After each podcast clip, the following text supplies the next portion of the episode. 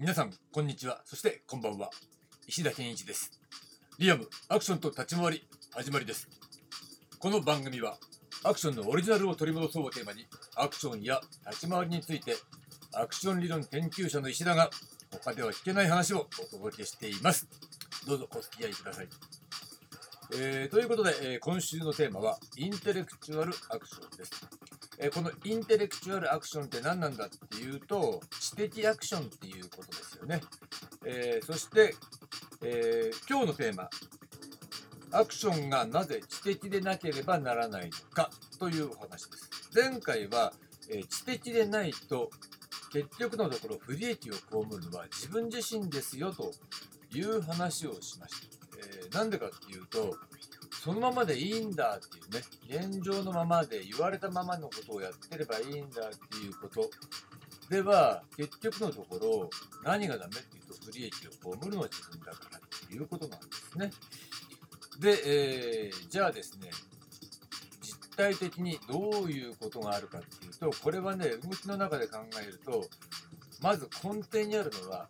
えー多く知られてないんですけどね。アクション表現とは頭を使うことだからなんですね。えーなんで頭を使うのっていうと要するに、えー頭を使うっていうと例えば立ち回りを考えなきゃいけないのかな自分でいろんなアイデア出さなきゃいけないのかなみたいな方向に考えられてしまうとそれは、えーちょっと言ってる趣旨とは違うということね。これはちょっとねアクションのアクション戦略そしてアクション戦術この違いというところになってくるんで、これまた後々、えーテーマとして取り上げたいと思うので、今回はちょっと置いておいて、アクションとは頭を使うこと、それは、えー実際のね、表現をするときに、どうやろうかなっていうね、ことについて頭を使って考えながらやらなきゃいけないっていうことなんです。うん、そしてその考える考えながらやるっていうところね、えー具体的に言うと動作がある、ね、動作とともに、えー自分で考えながらさまざまな表現をそこに乗っけていくっていうそういう感覚なんですね。乗っけていく。つまり例えば受けて殴るっていうね振り付けがあった時に、えーじゃあ受けて殴ればいいんだことだ。けじゃないですよね。うん、例えばこれアクションやったことない人だとじゃあ顔面を殴ればいいんだったらじゃあ顔面の位置を殴ればいいんだだけ。でね終わっちゃうかもしれないんだけれどまあその場合でもどういう軌道で殴るとかね。どの辺をどうやって殴るか。正確さっていう部分だけではなくて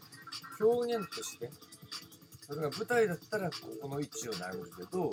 映像でカメラのあのポジションだったらこのようにして殴るとかね。いろいろな殴り方って実際はその場その場で出てくるわけですよね。そういったことを瞬時に判断して、えー自分らしい表現の仕方っていうのを常にベストチョイスなものを考えながらそこで展開していく。まあ、特にその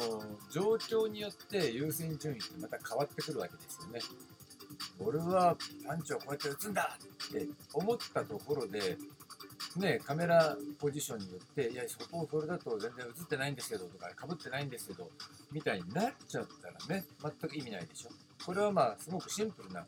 ところの話なんですけれども、実際はそういったことを一切合切いろいろ考えながら、えー技をね、繰り出すっていう形で表現をしてるわけですよね。だからこの立ち回りにおいては、実際は頭脳労働。これがとても重要だということになる。そして頭脳労働だけじゃなくて、その頭脳労働とプラス肉体労働、ね、技を出す。ベストパフォーマンスの技を出す。そして、さらにはその技のベストパフォーマンスだけではなくて、表現としてのベストパフォーマンス。この表現としてっていうのもさっき言ったように、えーカメラであるとか、観客であるとか、相手であるとかっていうとのね、関係性におけるベストなものを選択。そういったものと同時に、自分自身ね、えー表現したいものをそこに盛り込むっていうようなこ。当然感情も盛り込むという形で異なった階層のものをどれだけ盛り込めるかっていうのがアクション表にとって重要なんですね。でこれを超並列処理という形で呼んでるわけですが、ね、このことを知らないで、えー、こんなこと必要ないと技だけやればいいと思ってやっている人がちょっとあまりにも多すぎるんでそれはアクション自体をつまらなくしてしまいますよっていうことね。でつまらなくなるっていうことは結果的に、えー、自分の評価が高まらないっていうことにもつながるわけだしそうなると結局はその不利益を被るのは自分自身ですよということになるわけなんですね。ということなのでで人もね、えー、まず第一段階としてこのアクションがなぜ知的でなければならないかというところを押さえていただきたいというふうに思います。ということで、えー、今日の話はここまでです。ありがとうございました。